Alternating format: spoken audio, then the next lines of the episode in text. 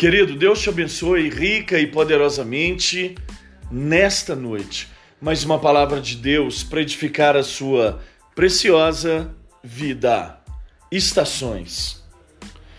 Então, o anjo que via em pé sobre o mar e sobre a terra levantou a mão direita para o céu e jurou por aquele que vive pelos séculos dos séculos, o mesmo que criou o céu e a terra, o mar e tudo quanto neles existe. Já não haverá demora. Apocalipse capítulo 10, versículos 5 e 6. Percebemos que o nosso envelhecimento aqui nessa terra não afeta psicologicamente a nossa mente. Sentimos os sinais em nossos corpos terrenos. Compreendemos assim as implicações desse tempo na nossa vida terrena.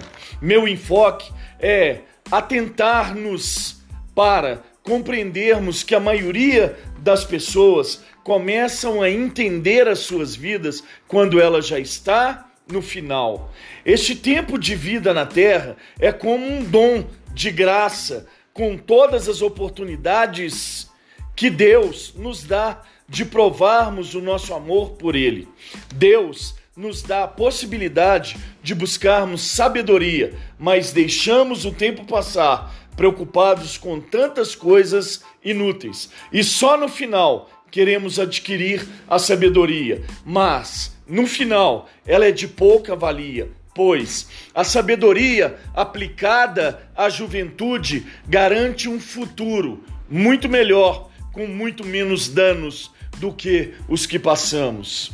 No que diz respeito ao serviço para Deus, qual a estação que você está? Eclesiastes, capítulo 3, no versículo 2, a palavra de Deus diz: que há tempo de nascer e há tempo de morrer. O tempo de nascer. Existe algo impossível para Deus?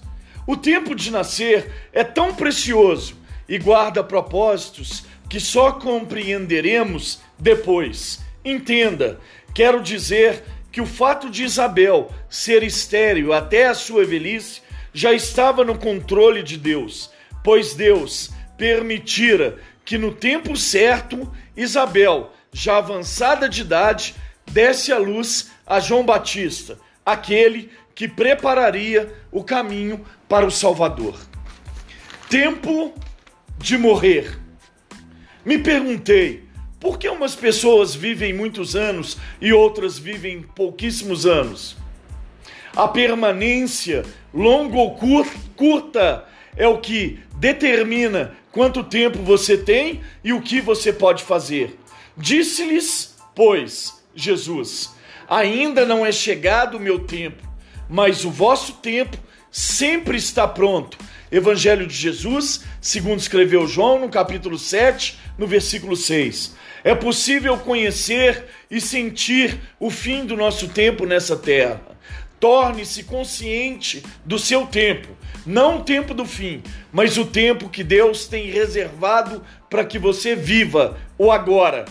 Paulo o sentiu, porque já estou sendo oferecido por aspersão de sacrifício, e o tempo da minha partida está próximo. Segunda carta de Paulo a Timóteo, no capítulo 4, no versículo 6. Querido, o tempo que nós vivemos é tempo de nascermos para Cristo, nascermos para um propósito muito maior que nós podemos entender e morrermos para uma vida de pecado, para as nossas vontades, para que o dia da salvação, o tempo de salvação chegue para as nossas vidas e para muitas vidas que Deus colocará diante de mim e de você. Por isso, querido, entenda o tempo que você está vivendo e sirva o Senhor Jesus com todas as suas forças. Deus te abençoe.